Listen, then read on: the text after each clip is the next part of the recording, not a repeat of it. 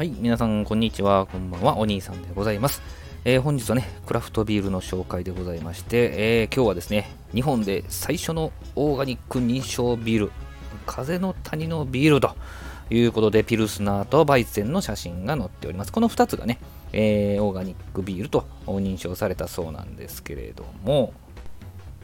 えー、過去にもね、こういうピルスナータイプ、バイツェンタイプみたいなね、えー、配信をしておりますけども、バイツェンはね、えー、小麦、小麦をね50%を使ってるらしいんですけれども、まあ、フルーティーでねフルーティーですけどもコクがあって苦みがもうほとんど感じられないと思います。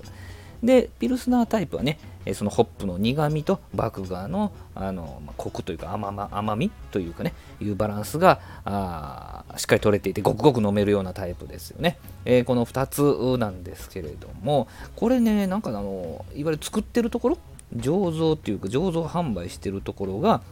あの静岡のね酪農、ー、王国のオラッチェってところがあるそうなんですよ。これはちょっとね、えー、説明欄、概要欄のところにリンク貼っておきますけども、まあ、その中のね、えー、活動の一つでですね、えー、風の谷のビールっていうのをですね、え自社でですね、え作っておられると。いうことなんだそうです。なその敷地内で作っておられるみたいですけどね。なので、そこのあの井戸から汲み上げたあの富士箱根山系の天然水。それから地元で栽培された大麦。でさすがにねモルトとかホップとか酵母とかっていうのはドイツ産とかをね入れてるみたいです。これもオーガニックの原料を厳選して入れていると。いうもうほぼほぼね地元で作っているビールになるわけなんですけれども。まあ、そのオーガニックっていうところにこだわってるだけではなくてですねいわゆるその、まあ、当たり前なんですけど熱処理はしてないんですよね。生生ビールですから。でフィルター処理も一切行ってないらしいんでいわゆるそのビール酵母が生きたまま入ってるらしいんですよ。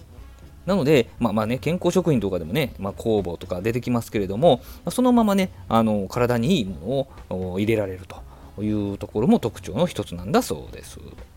このようなね、もあのビール、クラフトビールもですね、もう近くのですね、販売店で手に入れられるというね、便利な世の中になりましたね。はい。あの、酪農王国オラッチェさんがね、えー、作っておられる、この風の谷のビールにつきましては、あの説明欄にリンクが貼っときますんでね、そこのオンラインショップから買えるそうです。まあ、あの近くに、ね、売ってたらね、そこでちょっと試してもらえたらと思うんですけれども、もし難しいって方はですね、ぜひこちらね、試していただいて、えー、オーガニックビールですね、えー、ぜひピルスナーバイツェン試していただけたらと思います。まあ、このチャンネルではですね、3分以内または3分台でね、サクッと聞ける3ミニッツ配信を心がけておりますので、またぜひね、えー、聞きに来ていただけたらと思います。どうもありがとうございました。